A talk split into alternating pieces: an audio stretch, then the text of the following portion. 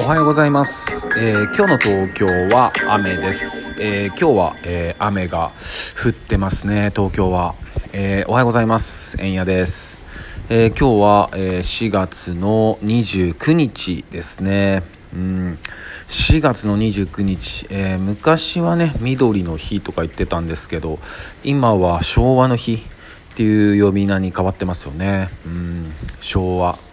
ねまあえーこのラジオ聞いてくださってる方は昭和生まれの方が多いのかな。うんなんてちょっと個人的には思っているんですけども。ねまああの昭和のあの時代をちょっとね思い返ってみると、えー今の世の中まあいろんなねそのこれそれこそスマホとかもそうですけどまあいろんなもののこのなんていうのかなイノベーション革新はね想像を超えてますよね。うんただねあのちっちゃい頃僕はまあ昭和で良かったなと思ってますうんまあもちろんねその平成のね、えー感じをこう少年時代で味わってないんで、まあ、言えるところがあると思うんですけど、まあ、昭和で良かったなと思いますね。で、まあ、ちょっと本題に入る前に、えー一つお知らせをさせてください。えー毎週、えーあごめんなさい、えー毎月、えー、ツイッチ内の、えー銀座スキバーチャンネルから、えー配信させていただいてます、えーベランダが、えー5月の8日、えー土曜日、えー夕方の4時20分から、えー今月も、えー生配信しますので、えーぜひぜひ、えーご覧になっていただけたら嬉しいです、えーその際、えーツイッチ内にある、えー銀座スキーバーのチャンネルも、えー一緒に、えー登録してもらえたらと思います。でね、えー僕のこのラジオトークの概要欄に、えーリンク貼ってありますので、えーそこから飛んでもらえると、えーすごい簡単だと思います、えね、こんな時代こんな世の中なので、え音楽で、え僕たちの気持ちだったり、まあ、皆さんをね、え少しでもちょっと楽しんでもらえたり、え和ませたら和ませることができたらいいなと、えみんな思ってますので、えーぜひよろしくお願いいたします。で、えー今日はねちょっと映画の話をしたいなと思います。でまあさっき話してた、まあ、昭和のことなんですけど、えー僕ちっちゃい頃に見た映画でやっぱ一番好きな映画は「えーグーニーズ」グーニーズなんですよね。うんもうすごい好きで、うん、大人になってから見返したことも何度かあって、うん、僕好きな映画ってやっぱ何回か見返しちゃう癖があるんですよね。うん。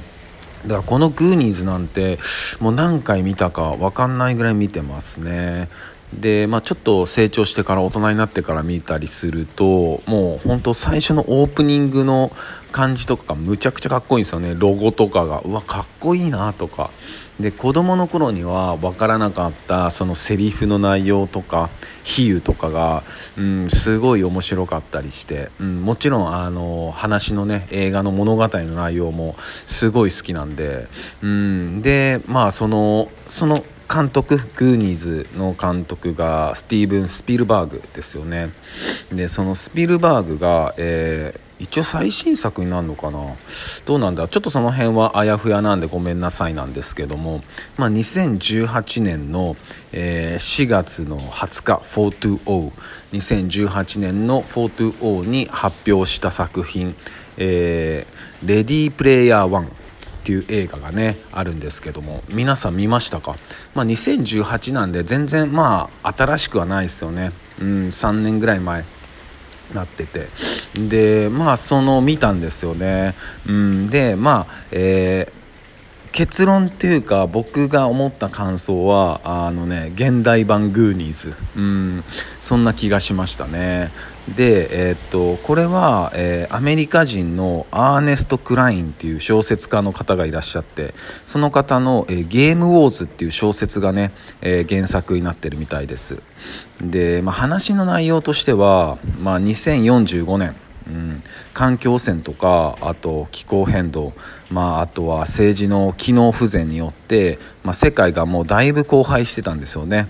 でまあ、えー、そんな中スラム街で、まあ、暮らさざるを得なくなった人類がもう大多数、うん、いて。でその中に、まあ、オアシスっていうね、えー、VR 世界があって、うん、それを作り出した人がいるんですけどそのオアシスっていう VR 世界にもう人類の多くは、まあ、現実逃避をしてたんですよね。でその中で、えー、繰り広げられる、まあ、ゲームの話なんですよね。うん。でその VR で行くと、えー、もう今ないと思うんですけど新宿と渋谷にね前までなんか VR 館みたいなのがあって今あんのかな？ないと思うんですけど僕新宿の方に行ったことあるんですけどそれで、えっと、マリオカートとかやったことがあっていやむちゃくちゃすごいんですよ本当に。うん。もう正直、えーと、ジャンプする時とかむちゃくちゃ怖いし、うん、なんかバナナとかも取って投げたりもできますしいや本当すごいんですよ、うん、で、まあ、その VR の、まあ、話なんですけど、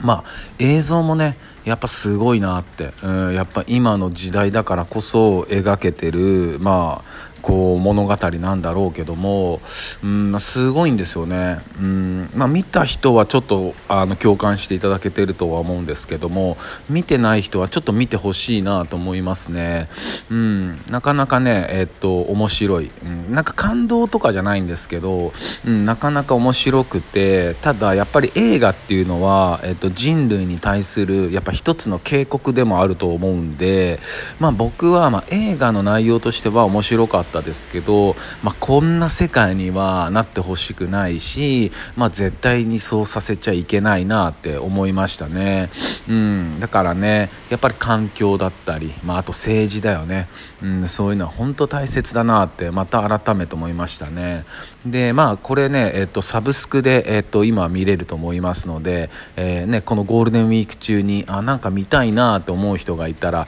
えー、ぜひぜひこの「レディープレイヤー1」えー、一度見てみててください、えー、そんな感じです、えー、それでは皆さん、えー、今日も一日いい日でありますように。忍びシャス